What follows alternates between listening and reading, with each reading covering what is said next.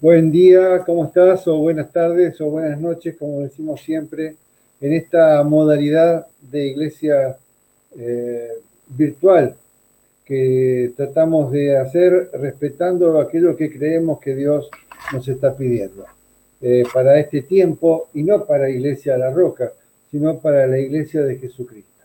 De una forma o de otra hay experiencias de mm, eh, iglesias que abren sus templos, pero con cantidad reducida de personas. Eh, una querida amiga de Río Negro que ahora está en Buenos Aires y que nos está escuchando, ella decía, que eh, en un culto en Ciudad de Buenos Aires eh, no van a reunirse más de 15 personas. Y entonces, aunque la iglesia esté abierta o hagan intentos de abrirla, de todos modos no son masivos, eh, de modo que creemos que Dios sigue llamándonos a mantener los templos cerrados, así estamos convencidos, sigue llamándonos a ser creativos y a establecer, a usar la tecnología para las redes. Quiero darte la bienvenida a este culto. No es un culto de Navidad. Quiero anticiparte.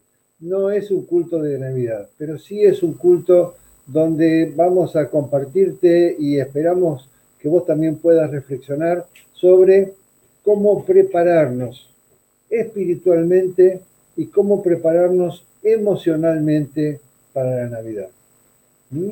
No va a ser la última comunicación, eh, te quiero anticipar que el miércoles a las 20.30 vamos a tener un encuentro especial en aquello que llamamos momentos de encuentro, también en vivo, 20-30 horas del miércoles, con dos pastores invitados. Así que vamos a seguir reflexionando. El tema del miércoles va a ser la Navidad del año 2020, específicamente Navidad 2020. De modo que va a seguir esto. Lo que estamos haciendo ahora es abrir la puerta para que nuestros corazones y nuestro espíritu, nuestras mentes, nuestras emociones se preparen para aquello que entendemos es la Navidad que Jesús nos pide.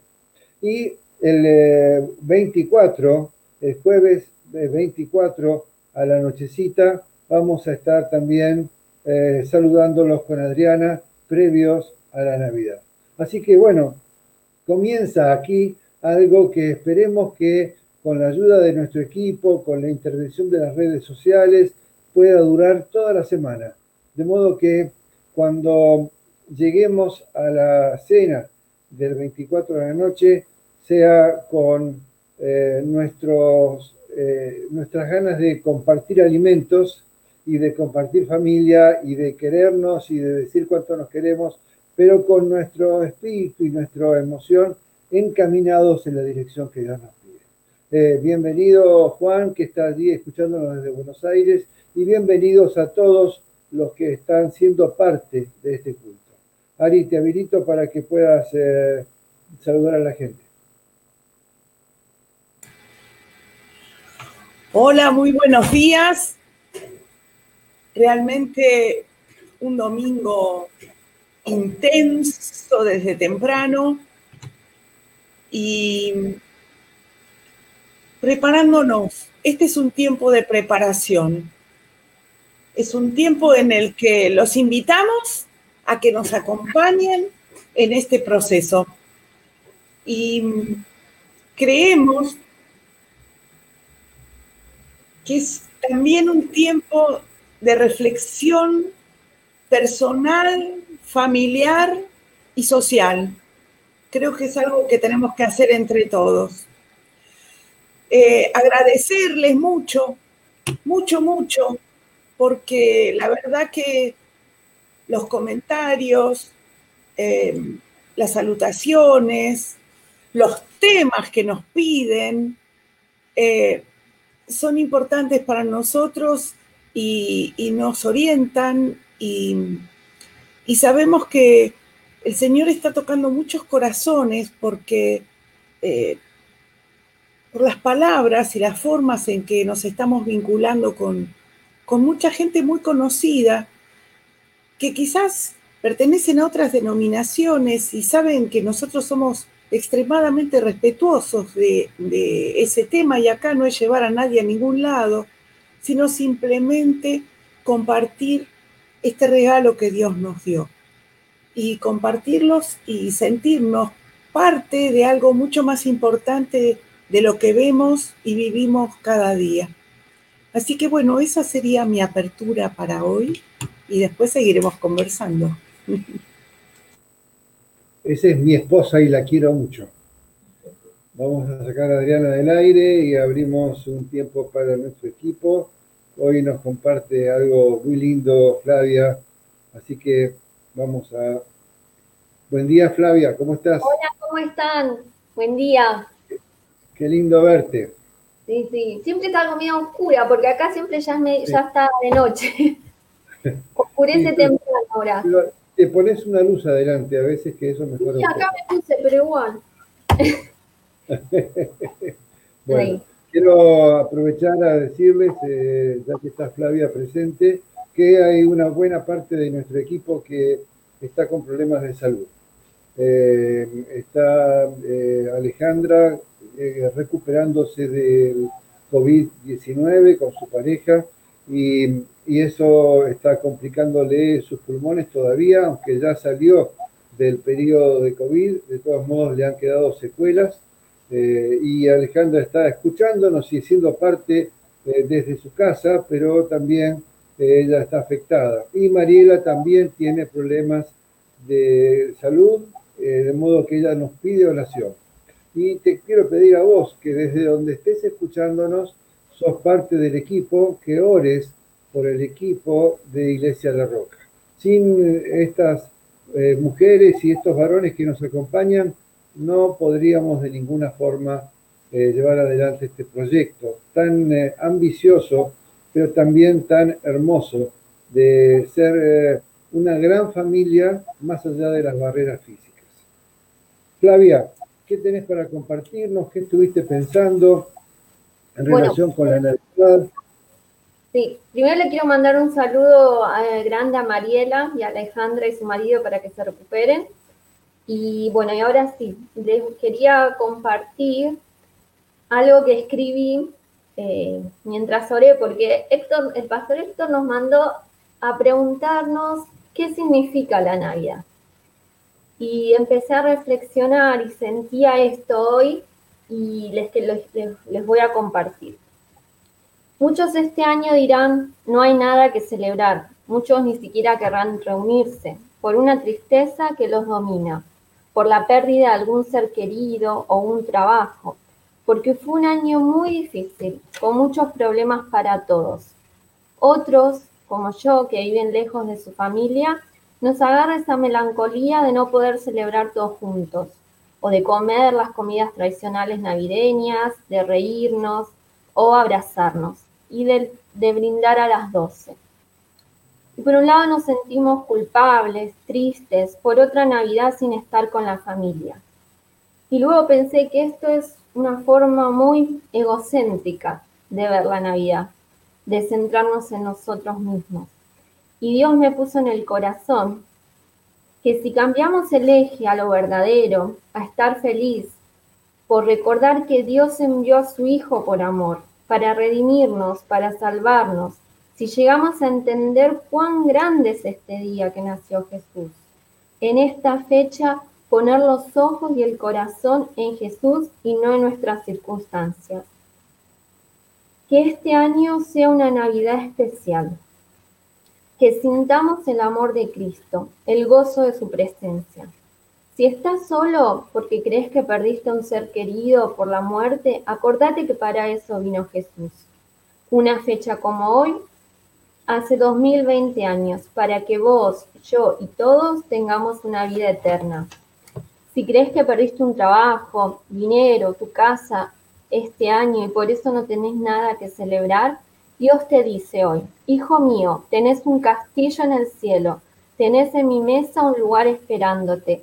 Poné los ojos en el cielo, no en la tierra. Confía que Dios provee a sus hijos. Jesús nació en un pesebre y vivió una vida humilde, pero hoy es Rey de Reyes. Estés donde estés, solo o acompañado, que esta Navidad, este día que se recuerda el nacimiento de nuestro Salvador, sea de regocijo y gozo, un tiempo que también Dios nos pondrá a prueba, una oportunidad de buscar a Dios con todo el corazón y encontrarte con Jesús. Que nuestras circunstancias no nos hagan correr nuestros ojos y corazón de lo que realmente Dios nos invita a esta Navidad del 2020. Y ahora... Vos sabés que te, te escuchaba, Flavia, y me acordé de una cita eh, de Carl Jung, este famoso psiquiatra, eh, y él cuando ya había terminado y se había retirado de su tarea, le preguntaron cómo hacía para ayudar a la gente, de qué modo él podía ejercer su profesión. Entonces Jung dice, yo recibía a la gente con sus problemas y lo que hacía en mi tarea terapéutica era ayudarlos a ver más allá de sus problemas, de modo que sus propios problemas quedaban en un segundo plano. ¿eh? Y aquí creo que eh, tus palabras tienen el mismo espíritu. Por supuesto que todos tenemos dolores de este año 2020 y habrá sillas vacías y, habrá cuestiones que nos quieran quitar eh, el espíritu navideño. Pero centrémonos en aquello que es más importante que nuestros dolores, para que podamos disfrutarlo plenamente. Gracias. ¿Y tenías algo más para compartirnos? un pequeño salmo para comenzar la parte de alabanza y seguís vos, Héctor, con el Salmo 40, 16 al 17. Pero que todos los que te buscan se alegren en ti y se regocijen que los que aman tu salvación digan siempre, cuán grande es el Señor. Y a mí, pobre y necesitado, quiera el Señor tomarme en cuenta. Tú eres mi socorro y mi libertador. No tardes, Dios mío. Qué precioso, qué precioso. Buenísimo. ¿Y tenías algo, el Salmo, qué, unas porciones del Salmo 45, me dijiste? Sí, ¿lo querés leer vos o lo querés que leamos? Sí, ¿Cuáles eran las, las citas? el Salmo 45, el 1 al 2 y el 6 al 8. Bueno, yo quisiera que vos que estás escuchándonos puedas abrir tu Biblia también y puedas compartirlo con nosotros. Lo que estamos haciendo es esto que Flavia llamó el tiempo o el momento de alabanza.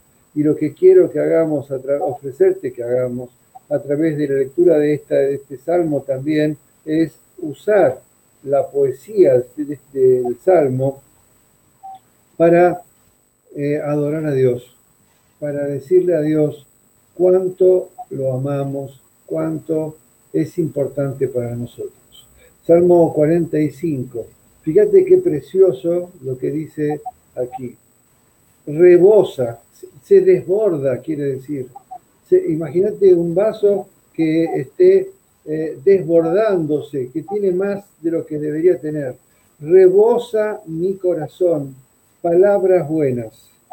Dirijo al rey mi canto, mi lengua es pluma de escribiente muy ligero. Y fíjate el verso 2, que realmente es bellísimo. Eres el más hermoso de los hijos de los hombres. La gracia se derramó en tus labios. Por tanto, Dios te ha bendecido para siempre. ¡Qué belleza! ¿Cómo puede alguien hablar así sobre Jesús dos, mil años antes, ¿no? Este salmo fue escrito aproximadamente mil años antes del nacimiento de Jesús. Eres el más hermoso de los hijos de los hombres. La gracia se derramó en tus labios, por tanto Dios te ha bendecido para siempre. Y el, el verso 6 dice, tu trono, oh Dios, es eterno y para siempre. Cetro de justicia es el cetro de tu reino. Has amado la justicia y aborrecido la maldad. Por tanto, te ungió Dios, el Dios tuyo, con óleo de alegría más que a tus eh, compañeros. Mirra, aloe y casia exhalan todos tus vestidos. ¡Qué belleza! ¿No sentís tu corazón agradecido a Dios? Mira cómo eh, todo el Antiguo Testamento, podríamos recorrer cantidad de citas bíblicas, todo el Antiguo Testamento nos está hablando de la persona de Jesucristo y de aquel que iba a venir. Gracias, Flavia. ¿eh? Gracias a eh, ustedes. Seguís, conectadas en la medida en que puedas. ¿eh? Bueno, Ari, qué lindo lo que compartió Flavia. La verdad que sí. La verdad que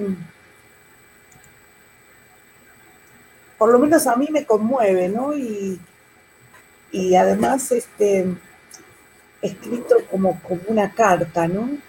Yo me imaginaba a mucha gente recibiendo esa carta de ánimo, ¿no? Recibiendo ese, esa forma de mirar diferente.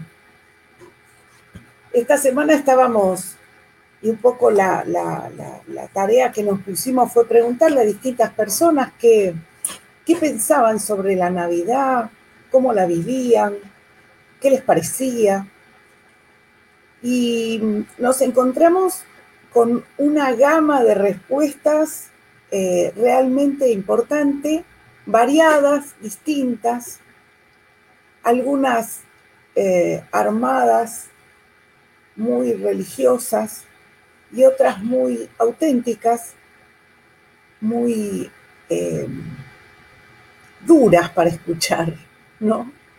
Porque en mi caso escuché desde es un día más. Para mí no hay días diferentes, todos los días son iguales. También escuché eh, es un día que, que me marca el año. Es un día que hay que tirar la casa por la ventana para celebrar. Ha sido muy variado, realmente muy variado. También fue variada la gente que le pregunté, ¿no? Ayer fui a hacer unas compras y mientras esperaba este, que el postnet funcionara, se me ocurrió preguntarle a la chica que me atendió, ¿te puedo hacer una pregunta así? ¿Qué es para vos la Navidad? Y la chica me miró y me dice, una época de mucho trabajo. Y, me dio ternura porque esa chica me contestaba lo que estaba viviendo, realmente con, con mucha autenticidad, ¿no? Y también sin esa profundidad que, decía Flavia, ¿no? Es decir, sin ese parar a ver dónde estoy, dónde estoy ubicada en mi interior, como piloto automático. Así que estas son las, las cosas que yo fui recogiendo. Tengo más para contar, no sé si ustedes tienen para aportar algo de lo que hayan recogido en este cuestionario de, Navidad. Eh,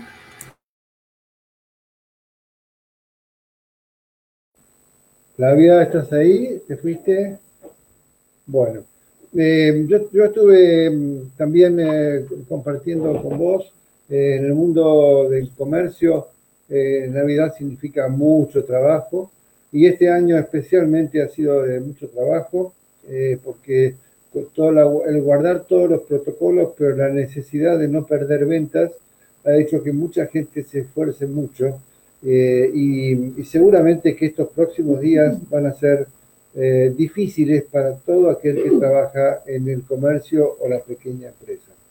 y Flavia, te preguntaba, Adriana, si tuviste la oportunidad de hablar con alguien. Por ejemplo, a mí me intrigó algo me pareció algo eh, lindo que puedas compartir, si es que eh, lo podés hacer. Eh, Dani es, tu pareja es, tu esposo es de, Siria. Y, de pronto, ¿cómo vive la Navidad? ¿O qué expectativas tiene para vivir la Navidad? Este, ellos se fijan muy parecido a nosotros este, con mucha comida, haciendo una mesa larga. Un año fui a Siria a festejar la Navidad con ellos. Este, ellos hacen muy lindo, arman eh, todo lo que es el pesebre. Le dan mucho valor al pesebre más que al árbol. Entonces, los árboles son chiquitos, pero el pesebre arman como una montaña, en mi casa, y ponen todo lo que era el nacimiento de Jesús. Este, y allá siguen la costumbre de a las 12 ir a, visitar una iglesia y para el nacimiento. Este, nosotros, mi marido y yo, yo escribí esto por este año, la revelación que tuve de Dios y mi experiencia sería con él. Pero si vos me hacías esta misma pregunta el año pasado o años anteriores, no era lo mismo para la Navidad. Es más, la mayoría de mis navidades yo trabajé, estaba volando en algunos lados o trabajando. Entonces, para mí era como ustedes decían, un día más. Y eh, este año para mí es diferente, eh, entiendo el verdadero significado. Y, y, acá también, este, en Dubái, me sorprende mucho que cuando yo llegué no había nada de Navidad, por ejemplo. Y ahora todos lo festejan, sean musulmanes, hindúes, lo, lo que sea van a festejar la Navidad. Están los supermercados repletos de cosas de Navidad. En mi edificio, en la recepción, pusieron un tremendo árbol de Navidad. ¡Wow! ¡Qué bueno! Con regalos. Em, vos, todos los musulmanes te van a decir feliz Navidad. Si tenés algunos conocidos, te van a traer regalos. Em, salen todos ese día a festejar y a comer en el restaurante por cual es, es como, no sé, se hizo como una fiesta muy grande acá. Que cuando yo llegué era un silencio total esa noche, no podías encontrar un árbol, menos un pesebre. Y este año, y hace tres, tres años más o menos, que en los shopping, fuimos el otro día, me pusieron un árbol hasta el techo. Hacen este, ferias navideñas, este, de todo. Pero bueno, ellos no saben seguramente el verdadero significado, pero al menos es algo que se ve de compartir, de unirse, de, de, también de ayudar unos a otros. Veo que también se hicieron muchos este año por todo lo que pasó el COVID, de ayudarse uno a otro, de compartir lo que uno tiene con los más necesitados y especialmente se hicieron programas este, hay mucha gente organizando para llevar este, cajas de comida a los que perdieron el trabajo. Entonces, por ese lado es muy lindo esa, eh, ver todo eso que se está haciendo acá. bueno, vos sabés que una de las cosas que tenía para compartir, eh, no lo voy a hacer ahora, pero si ustedes, si los que están escuchando son parte del culto hoy, eh, quieren buscarlo después en el Facebook, voy a eh, eh, subir un artículo del diario Protestante Digital Español de hoy, que en el que en ese artículo el autor habla de cinco regalos especiales que podés hacer esta Navidad. Cinco regalos especiales. Y ninguno de ellos tiene que ver con ir a un shop eh, o a una tienda a comprar algo cinco regalos especiales. Después no, lo vamos a hacer ahora para no hacerlo tan largo, pero esto que está diciendo Flavia me recuerda a eso. ¿no? Eh, de pronto, eh, eso también es parte de la Navidad. Y hay algo muy importante, Flavia, que, eh, yo quiero que oremos en esa dirección, que vos te prepares en esa dirección, especialmente por la región donde vivís, allí en Emiratos Árabes. Creo que lo que estás viendo es que Oriente, que el mundo musulmán, que eh, eh, está abriendo su corazón y abriendo una puerta para que Jesús llegue a traer verdad. ¿no? Así que mira cuánto trabajo y ellos están diciendo bienvenido, bienvenido a eso que ustedes traen, porque realmente queremos ser parte de la celebración. Precioso, Flavia. ¿Qué decís, Ari?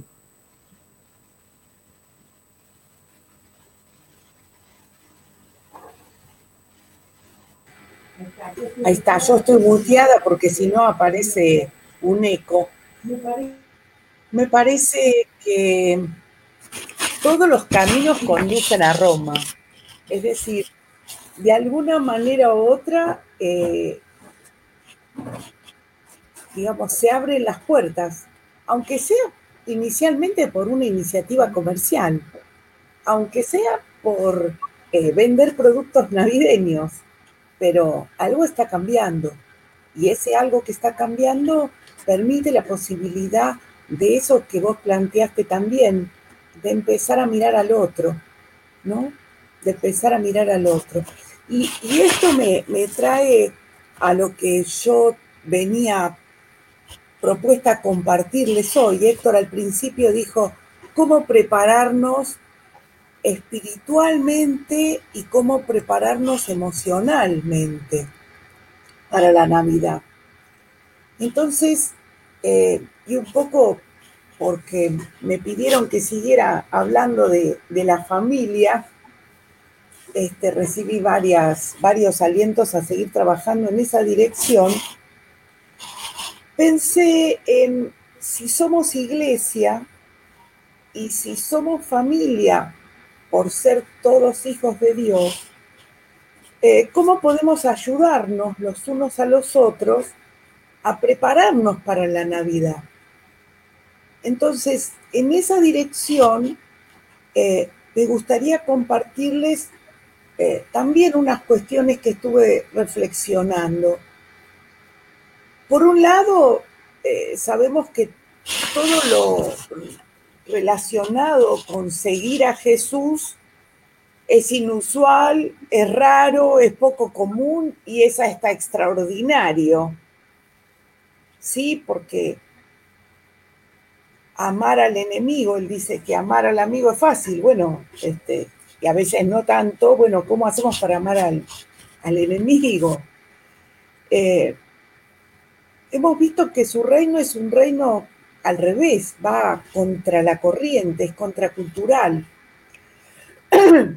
Entonces, yo pensaba en cuáles son las cosas que se aprenden en una familia, cuáles son esas cosas básicas que todos tuvimos que aprender de, cuando éramos chicos. Y esto me pareció como una punta como para empezar a pensarnos en cómo hacer una revisión de nosotros emocional y espiritual para la Navidad. Entonces hay cinco cosas que aprendemos en la familia. Yo no digo que las hayamos aprendido bien, yo digo que se aprenden. Después vamos a ver cada una. Una de ellas es qué hacer con los sentimientos. La segunda es cómo manejar los conflictos. La tercera es cómo manejar las pérdidas. La otra es cuáles son los valores que importan más. Y la quinta, ¿cuáles son los buenos hábitos? Vamos a la primera. En una familia saludable, aprendes cómo reconocer, identificar, asumir, expresar y luchar contra tus sentimientos, con, digamos, con tus sentimientos, con lo que querés, con lo que sentís. Las buenas familias deberían permitirle a todos ser honestos y decir quiero esto, quiero aquello, no quiero esto, o no quiero aquello. Entonces, un punto sería revisar cómo aprendimos nosotros en nuestras familias, si aprendimos a ser honestos con nosotros mismos, si aprendimos a ver cuáles son nuestros sentimientos, o sea, dónde estamos parados de alguna manera. Puede ser que te pase que no hayas aprendido esto en tu familia, que en tu familia la caretearan, nadie dijera lo que sentía. Y de repente no sepas qué hacer con tus sentimientos. No sepas qué hacer con eso que sentís y qué te pasa. Y yo quiero contarles que esto, los que he escuchado muchas veces ya lo saben, pero yo lo vuelvo a repetir. Yo no aprendía esto en mi familia. En mi familia de origen los sentimientos no, no aparecían uno no podía ser honesto.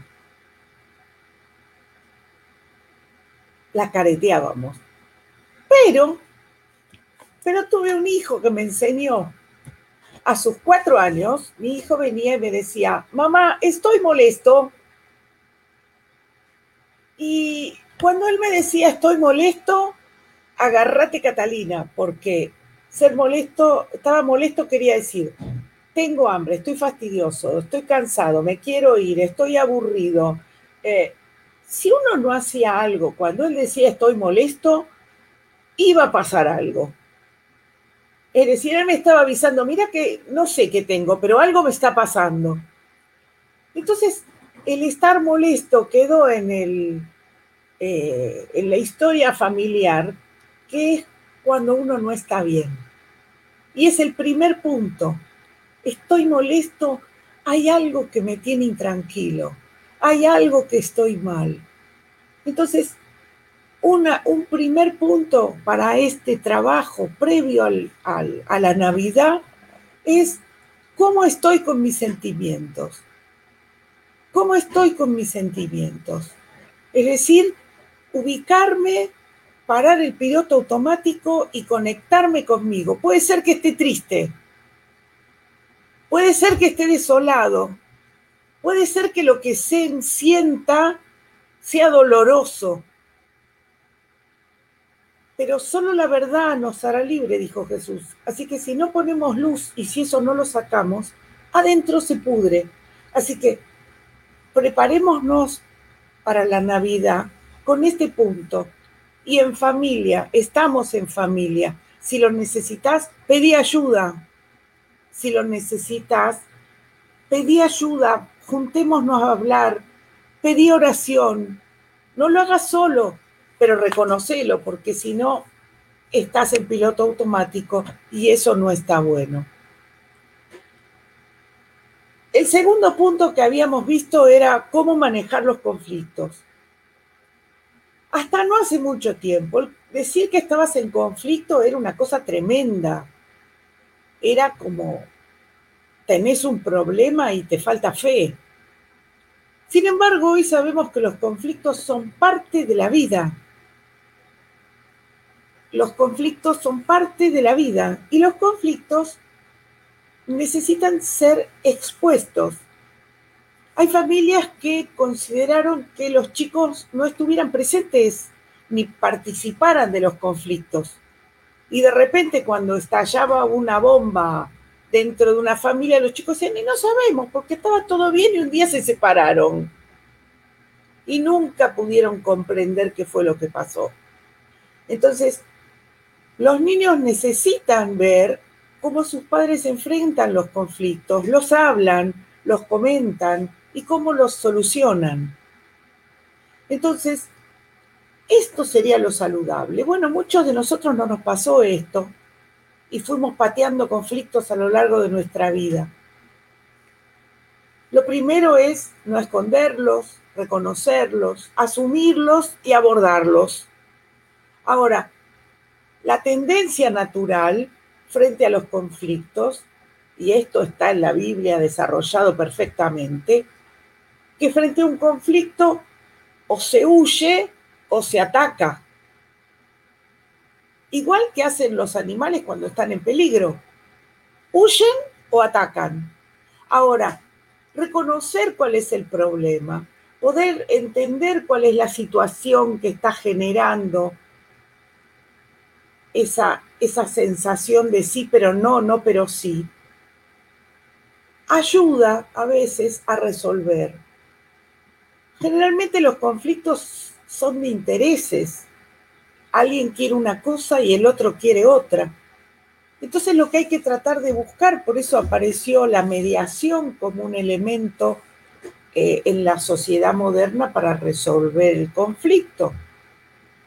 Pero fíjense qué interesante, porque ya Jesús lo hizo. Cuando le traen a la mujer pecadora, le dicen, ¿qué hacemos? ¿La apedreamos o no la apedreamos? Era, o le hacemos esto o hacemos esto, dos posturas. Y Jesús pone una tercera posición. Yo cuando descubrí que Jesús es el primer mediador de la historia y que lo tiene clarísimo, dije, Eureka, quiere decir que los conflictos se enfrentan y que se pueden resolver. y que la mediación no es un invento moderno. Está en la Biblia, en los evangelios. Hay muchas situaciones de resolución de conflicto. El rey Salomón es otra. La famosa respuesta a las dos mujeres que querían el niño.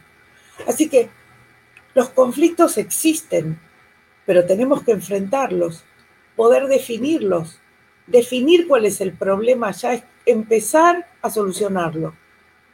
Entonces, si esto no lo aprendiste en tu familia de origen, bueno, te invitamos como familia adoptiva, como familia ensamblada que somos todos, por ser hijos del mismo padre, a que revises cuáles son tus conflictos en esta época, cuáles son las situaciones que te generan inestabilidad, cuáles son esas situaciones que te ponen en, en una sensación que no es agradable. Si necesitas mediación, si necesitas acompañamiento, búscanos, busca ayuda, pero jamás te quedes aislado, jamás te encierres. Siempre hay que salir a buscar ayuda, si no, y si no la ves a los costados, búscala para arriba, búscala para arriba, que de arriba la ayuda va a venir, alabando, adorando, orando, pero la ayuda va a venir. Pronunciala con tus palabras y esa ayuda extraordinaria va a aparecer en el momento extraordinario para la resolución. Hay un ejemplo que se da en mediación. Juan quiere una naranja, María quiere una naranja y los dos quieren la naranja. Entonces, ¿qué hay que hacer? Corto la mitad de la naranja y le doy mitad a cada uno? ¿O los escucho? Los escucho. Juan, ¿por qué quieres la naranja? Quiero tomar jugo de naranja. María, ¿por qué querés naranja? Porque yo quiero la cáscara porque voy a hacer una torta. No les di la mitad. Los escuché y entendí que el mismo producto, la naranja, puede satisfacerlos a ambos. Y se resolvió el conflicto. Ninguno se fue enojado. Pero esto se logra con una ayuda especial, con la mediación, con el acompañamiento pastoral, con el acompañamiento de un hermano que tenga más formación y que pueda dar una orientación precisa. Se logra con oración. Vamos al tercero, cómo manejar una pérdida. Vos no vas a querer que los chicos ganen siempre, que tengan todo. Esos chicos que tienen todo, absolutamente todo, son pobres en espíritu, porque no saben esperar. Se les dice ahora, eh, tienen poca resistencia a la frustración. ¿Qué quiere decir? Que no aprendió a esperar o a decir, eh, tengo que, no siempre voy a tener lo que quiero entonces son chicos que quieren todo ya. Me sorprendía hace un tiempo,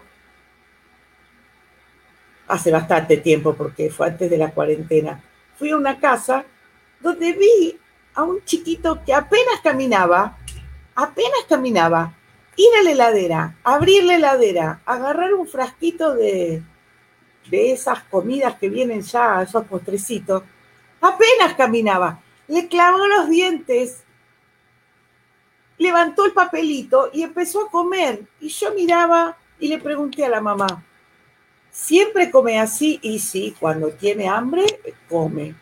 O sea, delivery completo, no había horarios en esa casa. ¿Y cómo controlas que come? ¿No? Porque cuando es chiquito uno tiene que saber si comió, si no comió. Ah, no, que coma cuando tenga hambre.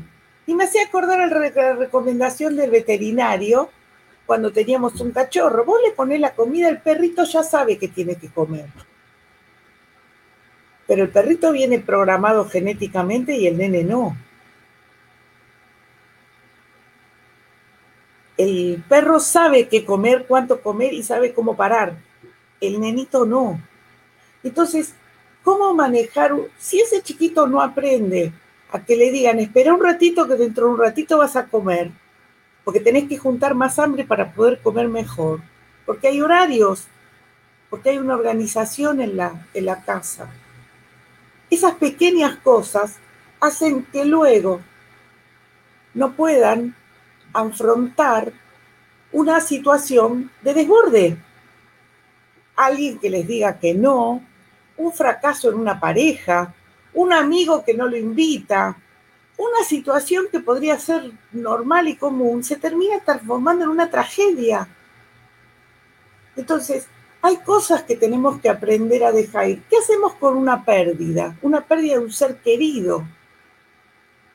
Bueno, esto es algo que en mi caso personal, yo tuve la pérdida de mi padre a muy temprana edad.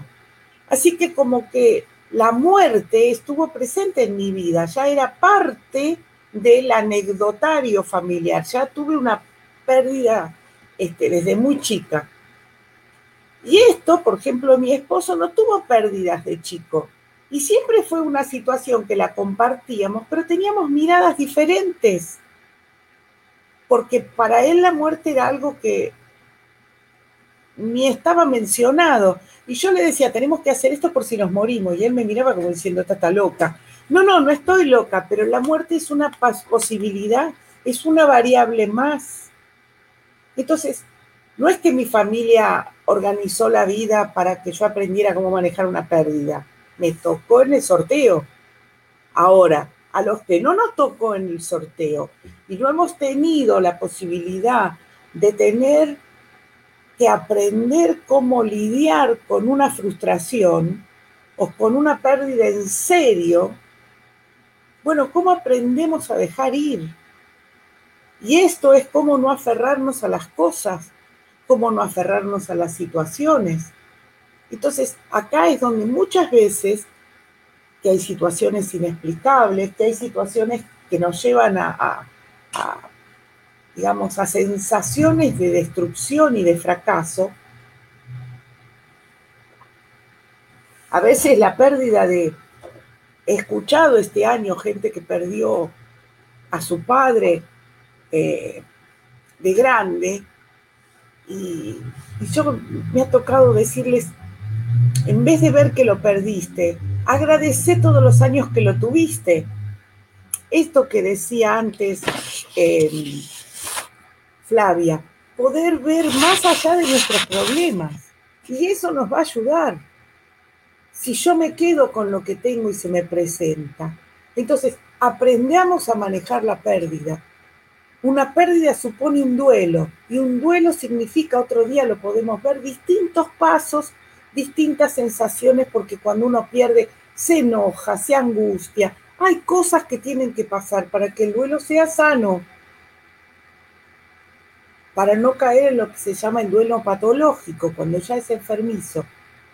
Entonces, esto es algo que tenemos. Si este año has perdido cosas, ponelas en una lista, pero hace una raya y del otro lado, pensá que no perdiste. Porque a veces esto, esto es lo que nos cuesta ver. Perdiste esto, pero fíjate que ganaste. Y esto, si hacemos la reflexión personal, tiene que estar. Hay cosas que hemos perdido, todos hemos perdido cosas este año. Pero ¿qué cosas ganaste? ¿Qué cosas tuvieron otro, otro, otra dimensión? otro encuentro, otra puerta que se abrió. Vamos al cuarto. ¿Qué valores importan más? Los valores, es importante que los, enseñarle, que los chicos aprendan las tres tentaciones básicas que van a tener, cómo te sentís, cómo lo que haces y lo que obtenés en la vida. Pero ¿cuáles son tus prioridades? ¿Qué pones primero? Eh, ¿Qué es lo que privilegias? ¿Qué es lo más importante? Y a veces lo que estamos privilegiando, lo más importante, no es lo más importante. Es lo que se acostumbra, es lo que se genera. Ayer veía, fui al centro y estaba lleno de, gente comprando, hicieron peatonar la calle principal y la gente cargado de bolsas y bolsas y bolsas. Y uno veía que era gente que no sé si podía pagar todo eso que estaba llevando. Pero fue una sensación de libertad en el comentario en todos lados, porque vinimos de casi una semana de viento intenso, casi no se podía salir a la calle del viento que había, más toda la cuarentena, más todo el cierre del año, más. Entonces fue, ayer fue un día lindo, pero la gente estaba, yo creo que todo el pueblo estaba en el centro. Y esto, ¿qué privilegias? ¿Qué es lo más importante? ¿Qué ubicas primero? Y si no lo hiciste para este año, bueno, empecemos a ponerlo claridad para, para proyectar qué le vamos a pedir a Jesús cuando nazca ¿Qué vamos a pedirle? ¿Qué vamos a entregarle de nosotros? Entonces, esto me parece que también, ¿no? ¿Cuáles son los valores? Hay valores que nos inculcaron en nuestros hogares originarios, con los cuales podemos estar de acuerdo hoy. Y quizás con otros no estemos de acuerdo, porque ahora pertenecemos a otra familia. Y en esta otra familia hay cuestiones que son contraculturales quizás pedirle perdón a alguno de la familia, quizás eh, eso no quiere decir eh, que la, digamos, que vamos a hacer lo que habíamos perdido, pero sí de repente no cargar con ese lastre de, de la culpa o de esa situación sin resolver. El último, el último ítem dentro de esta lista es ¿Cuáles son tus buenos hábitos? Los hábitos son los que determinan nuestro carácter. El carácter es lo que vamos adquiriendo y lo que vamos desarrollando en nuestra vida a partir de lo que fue este, lo dado y lo que se va construyendo en nuestra personalidad. El carácter es cómo nos reconocen los otros, ¿no?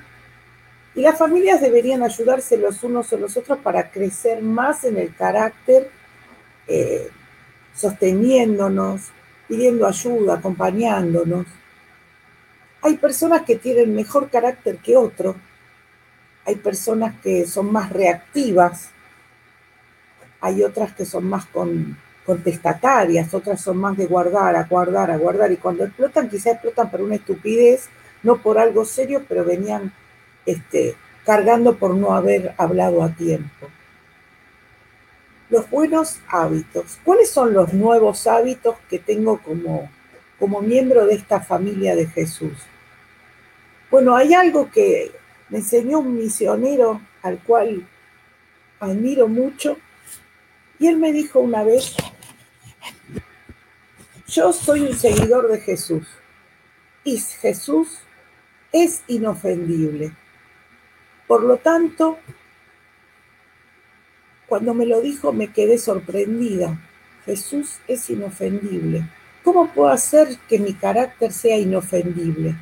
¿Cómo puedo hacer que lo que me hagan no haga que yo sea reactiva y me ofenda?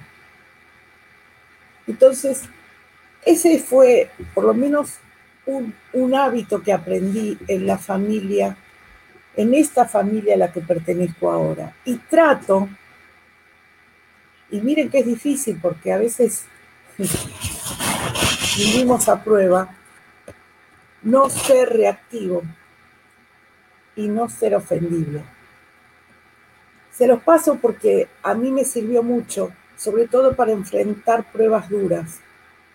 Pensar que Jesús, a pesar de todo, le pidió al Padre por aquellos que le habían hecho todo lo que le hicieron pidió por todos nosotros, se entregó por nosotros. Entonces, somos iglesia, cada uno de nosotros, somos hermanos, cada uno de nosotros.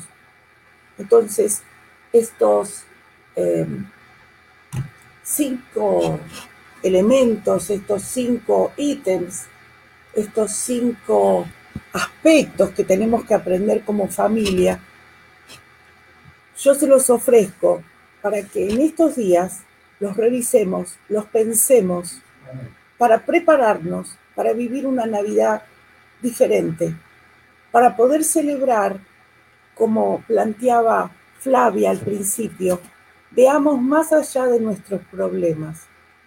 Celebremos y demos gracias, como decía el Salmo. ¿Qué hacer con los sentimientos? Ponerles luz a esos sentimientos, sacarlos. ¿Cómo manejar los conflictos? Hacer un listado de conflictos o situaciones pendientes. Revisar lo que hemos perdido este año, lo que hemos perdido en esta última etapa de nuestras vidas y ver cómo lo manejamos, cómo podemos ver el medio vaso lleno y no el medio vaso vacío. ¿Cuáles son los valores que más nos importan? ¿Qué es lo que vamos a poner primero? ¿Y cuáles son esos buenos hábitos que como hijos de Dios vamos a adoptar? Así que esta era un poco mi, mi propuesta de, revisión y de preparación emocional para, para prepararnos para esta Navidad. Precioso. Precioso, la verdad que impresionante, impactante. Seguramente el equipo va a fraccionar después el culto tomando este momento de reflexión de Adriana eh, y eh, Flavia, yo te pido que después coordines con, con Mariela, que esta reflexión de Adriana pueda ponerse eh, antes de la Navidad también, en algún momento, eh, para que pueda llegar a toda la gente que se pueda. Que la podamos subir, las chicas están subiendo material a Instagram, a, podcast, a, los mecanismos de podcast que hay disponibles, están eh, haciendo que esta, estas reflexiones puedan llegar. Así que yo les agradezco mucho. Eh, voy a tomar un ratito yo solamente para hacer una breve reflexión eh, y las, saco del aire, pero después volvemos, si Dios lo permite, al cierre final. Flavia, vos tenías una actividad familiar, tenés libertad, por supuesto, de poder disponer de ello. Yo quiero hacer solamente una reflexión. Como decía al principio del culto, esto es un principio de una puerta que queremos abrir de preparación para la Navidad. No es un culto de Navidad. Vamos a cultuar a Dios a lo largo de toda esta semana, preparando nuestros corazones, nuestras mentes, nuestros espíritus, nuestras emociones para eh, la celebración. El miércoles, como te decía al principio, va a haber una preciosa charla a las 20, 30 horas en vivo con dos pastores invitados que vamos a reflexionar sobre las particularidades de esta Navidad 2020.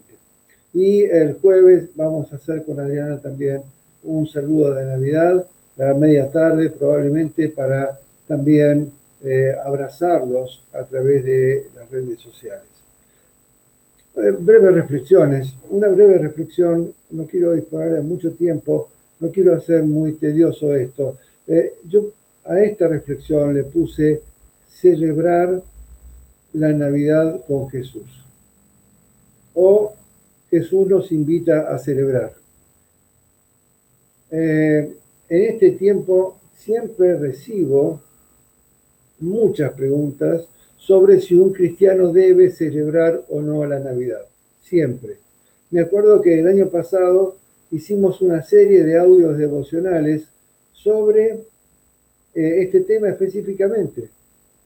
La gente nos preguntaba si hay que celebrar o, no la Navidad. Y por supuesto que hay mucho eh, para decir que no, desde un punto de vista espiritual. ¿Por qué? Y en principio porque el establecer el 24 de diciembre como una fecha de celebración no es algo bíblico. A Dios no le preocupó la fecha del nacimiento de Jesús como para ponerlo entre el texto sagrado de la Biblia. Sí le preocupó y quedó muy claro el día de su muerte. En la celebración del Pesaj judío o de la Pascua judía.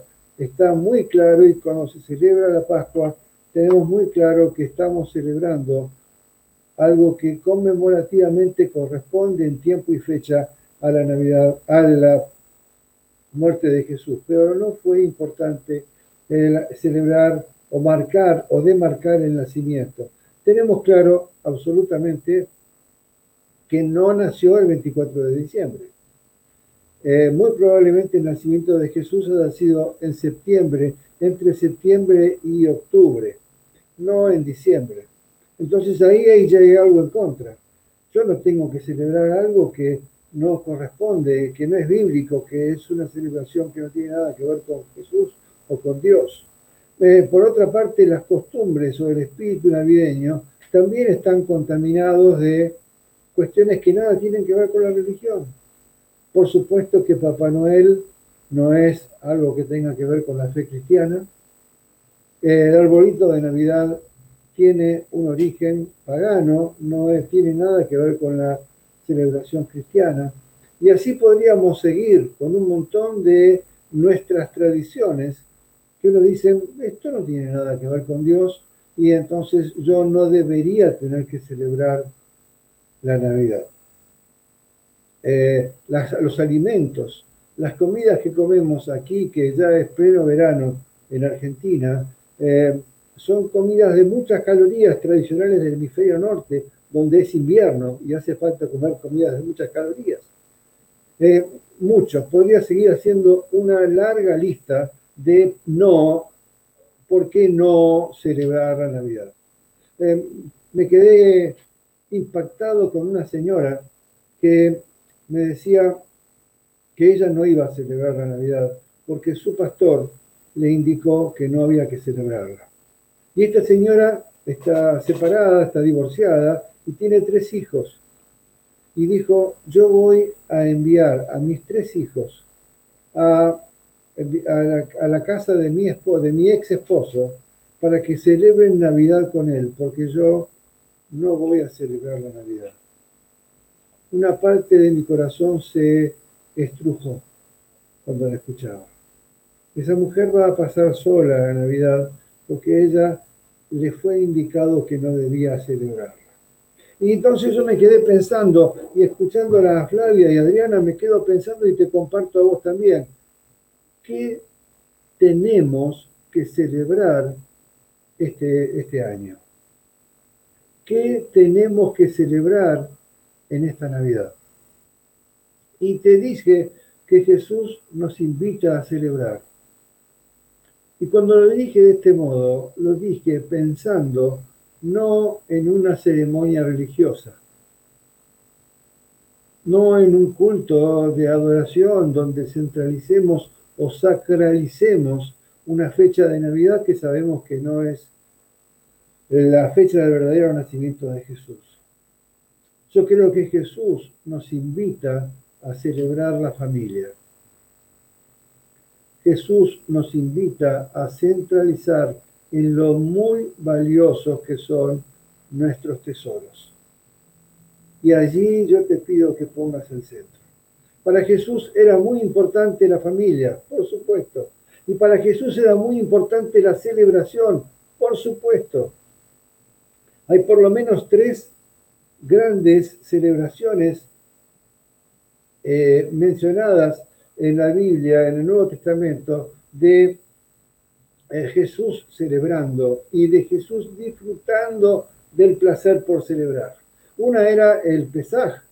Jesús se preocupó toda su vida, hasta el momento de inicio de su ministerio público, se preocupó por eh, celebrar la Pascua judía con su familia, con su familia. El segundo momento que me parece hermoso y realmente muy valioso es la conversión de Saqueo.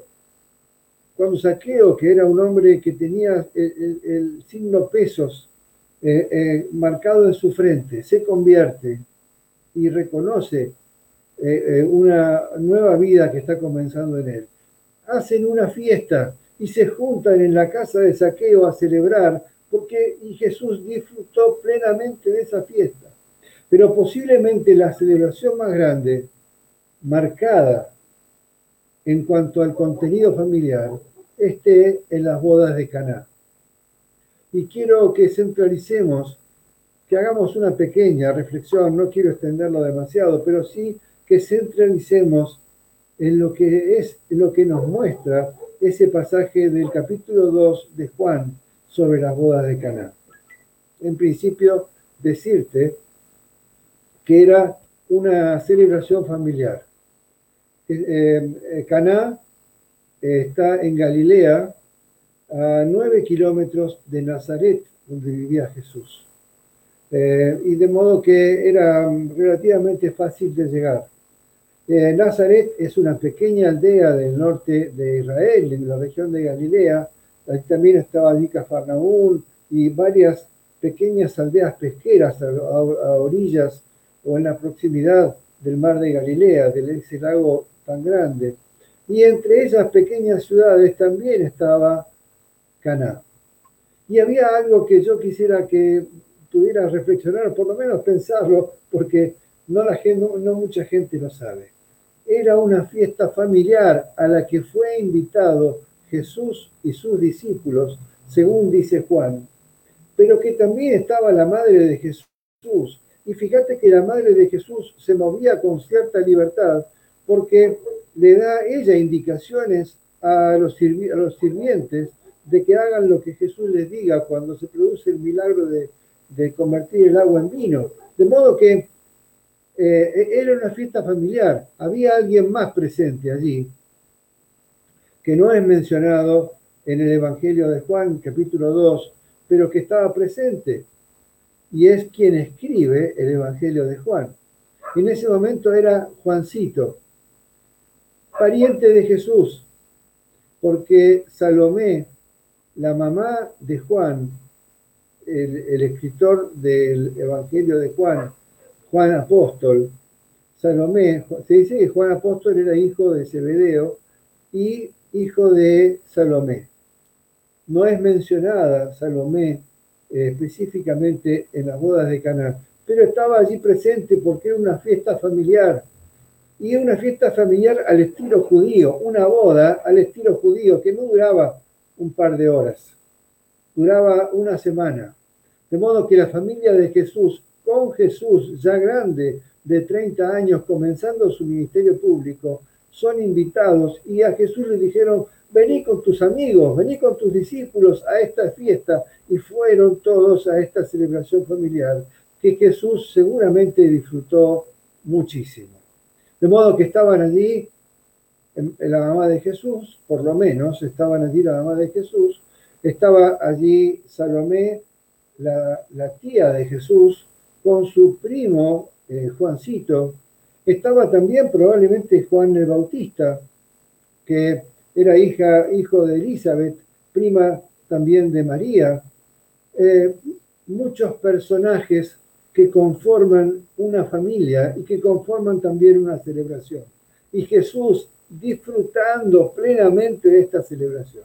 Si vos lees los evangelios vas a verlo a Jesús disfrutar. No sé a quién se le ocurrió mostrar a través del cine de Hollywood a un Jesús adusto, serio, que no se ríe nunca y que está todo el tiempo con el dedo índice mostrando los errores de la gente. No es así. Jesús disfrutó mucho de celebrar. Fíjate que hasta decidió despedirse de sus discípulos con una celebración de una cena.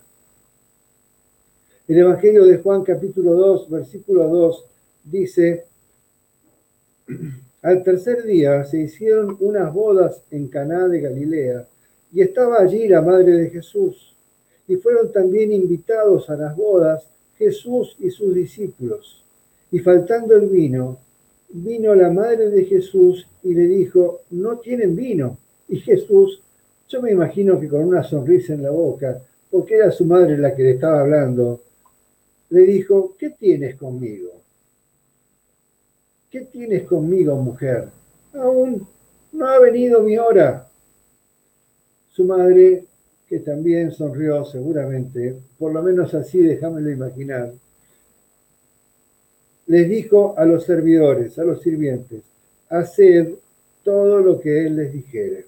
Y estaban allí seis tinajas de piedra para agua conforme al rito de purificación de los judíos, en cada una de las cuales habían dos o tres cántaros. Jesús les dijo, llenad estas tinajas de agua. Y las llenaron hasta arriba. Entonces les dijo, sacad ahora y llevadlo al maestresala. Y se lo llevaron.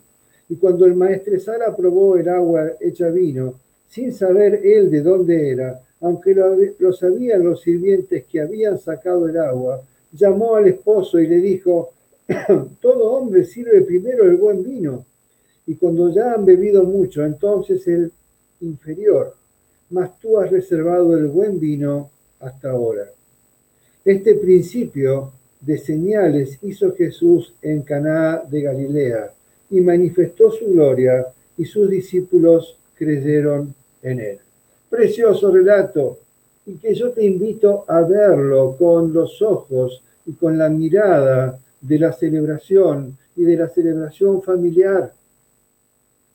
Y no quiero extenderme mucho, habíamos dicho que no iba a durar más allá de una hora este, este servicio de culto del domingo a la mañana, pero quiero solamente marcarte dos reflexiones.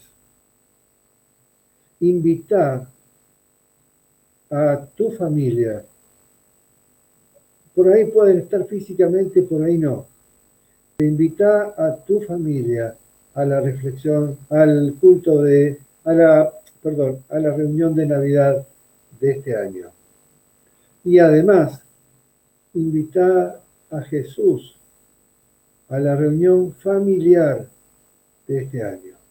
Si tu familia no es una familia cristiana, de nada vale que hablas una Biblia y que intentes poner allí una celebración. Vos sabés y yo sabemos, y Adriana y Flavia y Mariela y Alejandra y Cristian y Soledad, todos los que somos parte de, de la familia de Cristo, sabemos que hay un contenido y un contexto bíblico pero creo que la prioridad la pone Jesús hoy en la celebración. Tenemos mucho para celebrar. Y tenemos muchos para celebrar porque en medio de todo el dolor y el padecimiento que trajo este coronavirus, estamos vivos. Y yo tomo la mano de mi esposa y estamos juntos. Y agradezco a Dios porque esta noche, mañana a la mañana, vamos a seguir juntos y vamos, si Dios lo permite, a celebrar esta Navidad. Y mis hijos están vivos. Mi hija mayor pasó por COVID y está recuperada casi en un 90% y está bien y llena de proyectos. Mirá si no tenemos cosas para celebrar.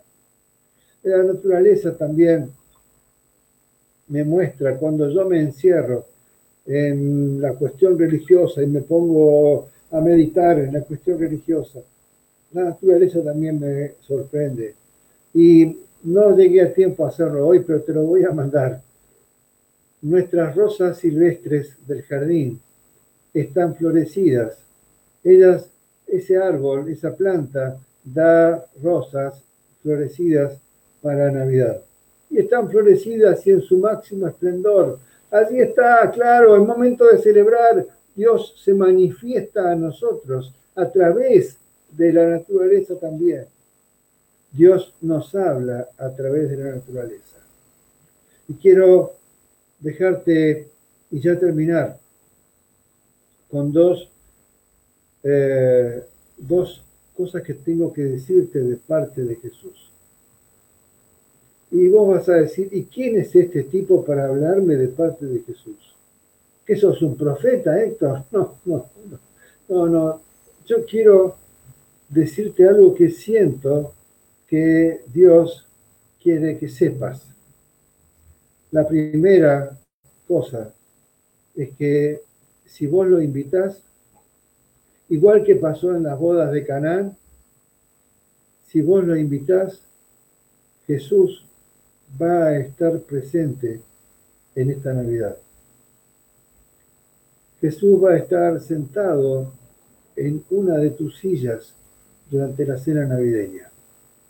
Te lo prometo en su nombre. Y hay algo más grande, y, y, lo digo con mucha emoción, pero también con convicción. no solamente que va a estar presente, y escúchalo bien, por favor, porque esto siento que no viene de mí. Eh, te prometo, en el nombre de Jesús, que si predispones tu corazón, que si predispones tus emociones, tu espíritu, si te predispones a la celebración, Jesús puede, igual que hizo en Cana, hacer un milagro ese día. ¿Cómo me vas a decir, qué milagro, esto? ¿Me va a traer salud? ¿Me va eh, a traer eh, eh, dinero, provisión económica? No lo sé. Esto es una respuesta que cada uno de nosotros debe encontrar. Pero en principio, igual que nos muestra el Evangelio de Juan, capítulo 2, en principio yo quiero invitarte a que te predispongas a la celebración. Hay mucho para celebrar. Que estemos juntos, que me puedas escuchar, que estés con gente a tu alrededor, es para celebrar. Está atenta o atento a aquellos que no tienen con quién celebrar. Probablemente los puedas invitar a tu mesa ese día. Y es una forma de hacer que Jesús esté presente. Eh, y fíjate lo que decía Flavia, gente que no es creyente y también celebran, no te encierres en la burbuja religiosa. Salía a abrazar, no se puede abrazar físicamente, salía a saludar y a desear con todo cariño feliz Navidad. Pasate toda esta semana diciendo feliz Navidad a los demás. Y cuando le digas feliz Navidad, no le estés preguntando si es cristiano primero. No, hay mucho que tiene que ver con la Navidad y que tiene que ver con nuestra cultura, con lo familiar, con nuestras relaciones. Y eso es enormemente valioso. Acordate de dos palabras, de dos frases. La primera, invítalo a Jesús a que esté presente en tu celebración. Invítalo a Jesús a que esté presente en tu celebración. Aunque no puedas hacer una oración explícita, porque estás rodeado de personas o rodeado de personas que no son creyentes. Invítalo a Jesús a estar presente. Y la segunda afirmación, y te lo digo en su nombre, si Él está presente, te prometo en el nombre de Jesús que si te predispones y abrís tus oídos espirituales y abrís tus ojos eh, espirituales, si Él está presente, igual que pasó en Caná, va a haber un milagro.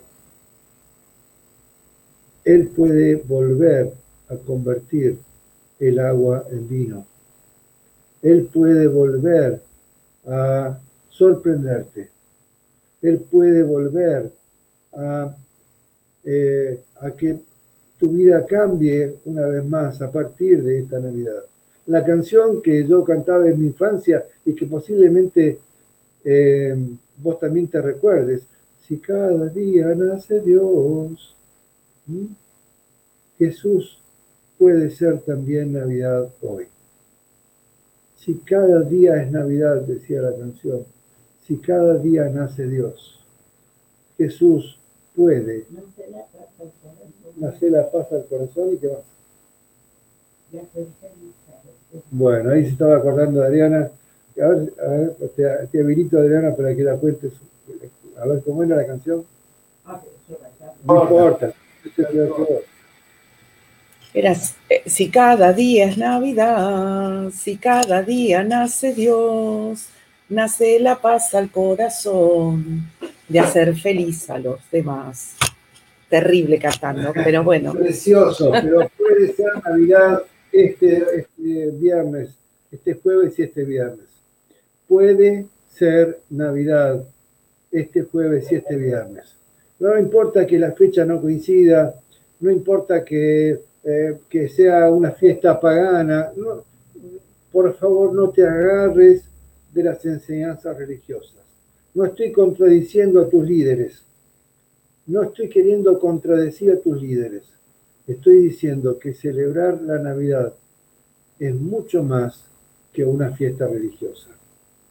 Y que a Jesús le encantaba disfrutar de las fiestas familiares. Y que Jesús quiere estar presente celebrando, ¿por qué no? Bailando en esa noche de Navidad. ¡Oh, cómo un cristiano va a bailar! ¿Cómo un cristiano va a bailar? No, los cristianos no bailamos. No, los cristianos no tomamos vino. No sé cuáles son tus costumbres. Pero como sea, Jesús está vivo, está presente, quiere estar vivo y presente en tu Navidad esta semana. Ari, ¿qué te parece todo esto? La verdad que muy fuerte, muy fuerte y muy lindo. Y la verdad que sí, a mí me renueva el alma pensar en celebrar y en poner la mesa. Y creo que hay cosas de las tradiciones que son lindas y que hay que recuperar. Las tradiciones lindas. Y también podemos crear tradición linda en, en este tiempo tan difícil.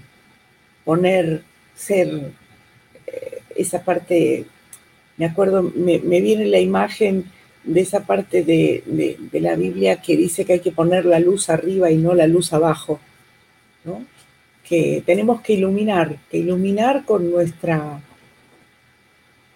con nuestra franqueza, con nuestra transparencia, con lo que hagamos la decisión de nuestra vida.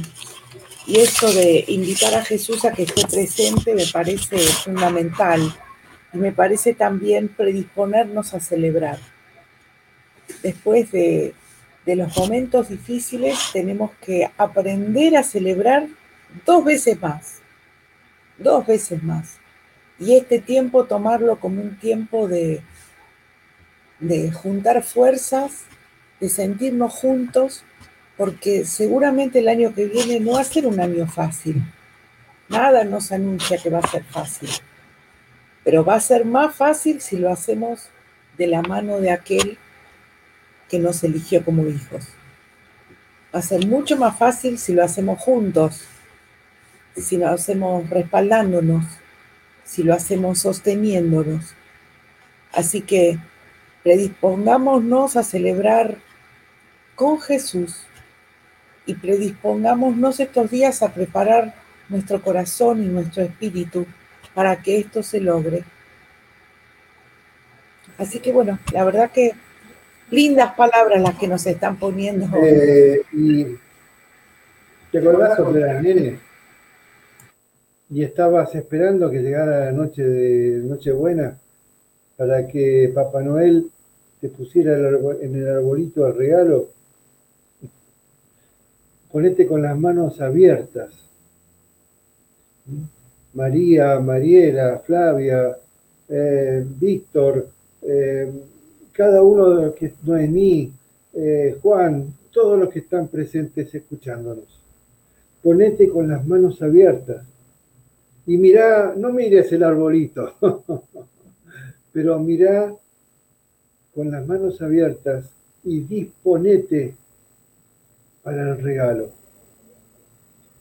El regalo de Navidad no va a venir de Papá Noel este año.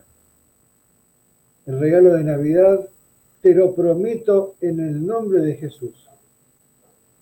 El regalo de Navidad va a venir de parte de Jesús. Abrí tus ojos, eh, perdón, cerrá tus ojos y abrí tus manos. Yo no puedo abrirlas tan grandes porque no entran en la cámara, pero abrí tus manos disponiéndote al milagro, al regalo. Otra vez, te prometo en el nombre de Jesús y te desafío a que lo cuentes después, que nos mandes un audio o un WhatsApp, lo que quieras, y que nos digas y nos cuentes cómo se dio ese milagro. No termina aquí, ¿eh? Aquí termina el culto. Se nos pasamos 20 minutos, Ari, de la hora finalmente, pero no, no termina aquí. Esto va a continuar. ¿eh? Como decía eh, eh, un, un, chiste, el médico decía, esto no termina aquí, se va a hinchar, se va a poner peor. No, aquí yo te hablo que se va a poner mejor y vamos a seguir celebrando. Y el equipo va a permitir que todos los días encuentres material de reflexión en audio, en video, en texto escrito. Y vas a tener, enganchate en la página de Facebook de la iglesia, en el Instagram de la iglesia, estamos también en Spotify, eh, así que busca Iglesia La Roca Río Gallegos en Spotify y vas a encontrarnos también y vas a encontrar allí reflexiones, no sé, donde vos pienses y donde vos quieras, pero te invitamos a que seas parte de este equipo, a que seas parte de esta celebración. El miércoles a las 20.30 con dos pastores invitados, la, eh, la charla de los miércoles, el momento de, de reflexión de los miércoles que vivimos todos juntos y que disfrutamos y el eh, jueves a la tarde no te pierdas nuestro saludo navideño. No va a ser un culto de Navidad. Vamos a tomarnos un tiempo con Adriana para saludarte y para eh, allí sí decirte nuestro deseo de feliz Navidad. Eh, oramos, Ari, ¿te parece? Y nos despedimos. Solamente un ratito, ocupo tu tiempo un ratito más, pero te invito eh, ah, ahí nos dice Flavia, con razón y con justo, correcto. En la página de la Iglesia de la Roca hay un espacio para los milagros. el tiempo de arco iris, así se llama. Búscalo en la página web y allí te vas a tener oportunidad de contar tu milagro. ¿eh? Por favor, no te olvides, va a estar, abriros las manos y cerrar los ojos porque te prometo en el nombre de Jesús que ese regalo viene. Señor, yo quiero darte gracias, gracias, primero que nada por mi esposa que estuvo y me sigue acompañando, impulsando, inspirando. Quiero darte gracias por el equipo que forma parte de Iglesia La Roca. Quiero agradecerte por la gente de otras iglesias que hoy también es parte de este culto. Quiero agradecerte, Señor, porque nos estás preparando predisponiendo, inspirando, movilizando hacia una celebración, hacia un espíritu de celebración. El espíritu de celebración que vos nos proponés, Señor, es distinto del espíritu de Hollywood. Todas las películas de Navidad hablan de un espíritu navideño que no tiene mucho que ver con nosotros. Vos nos estás pidiendo una celebración donde vos seas parte, donde vos seas el centro, y una celebración que más allá del el paganismo de la fecha y de las, de las cosas que lo rodean, una celebración familiar que vos disfrutás mucho y de la que vos querés estar presente. Señor, te invitamos, quienes somos parte de Iglesia La Roca, los que, los que son parte de otros ministerios y hoy están presentes, te invitamos desde ahora a la mesa de nuestra celebración de Navidad. Que Dios nos bendiga, que Dios nos fortalezca, que Dios nos dé fuerza para empezar la semana con toda la pila, como dicen los chicos. Gracias, Dios te bendiga y feliz eh, semana. No feliz Navidad, feliz semana. Nos vamos a seguir encontrando. Ari, te dejo el micrófono final.